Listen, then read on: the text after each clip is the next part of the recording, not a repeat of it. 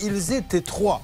Monsieur Chirac, puisque vous êtes là, il y avait tout d'abord la cuisine de Jocelyne. Ah. alors, tenez, Alors, je comment vais va-t-elle, vous donner une affiche et vous lisez les phrases au fur et à mesure. Alors, Alors, Jocelyne, Jocelyne, qu'est-ce qui lui Le arrive cas numéro 1, Jocelyne. Jocelyne, si tu nous regardes. Alors, sa cuisine n'a pas terminé. Plus personne ne lui répond. Voilà, alors nous allons voir si bien sûr, je vais arrêter mon imitation parce que du coup elle est minable à côté de l'assiette. Deuxième cas, dessous. Je suis tellement content d'être là. Bonjour Céline.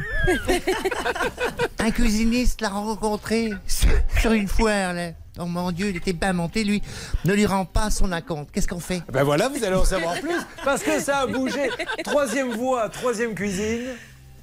Écoutez, Julien, la livraison de mon bracelet... Non, non, la livraison de leur cuisine, c'est une vraie galère. Oui, c'est merci. normal, donc, hein. tous les trois, nous avons appelé, nous nous sommes battus. Est-ce que vous voulez Allez, faites-moi Céline Dion, allez-y. Je suis tellement content d'être là. Écoutez. Bonjour Céline. Ah, Non mais il y a Laurent qui va vous le faire écouter.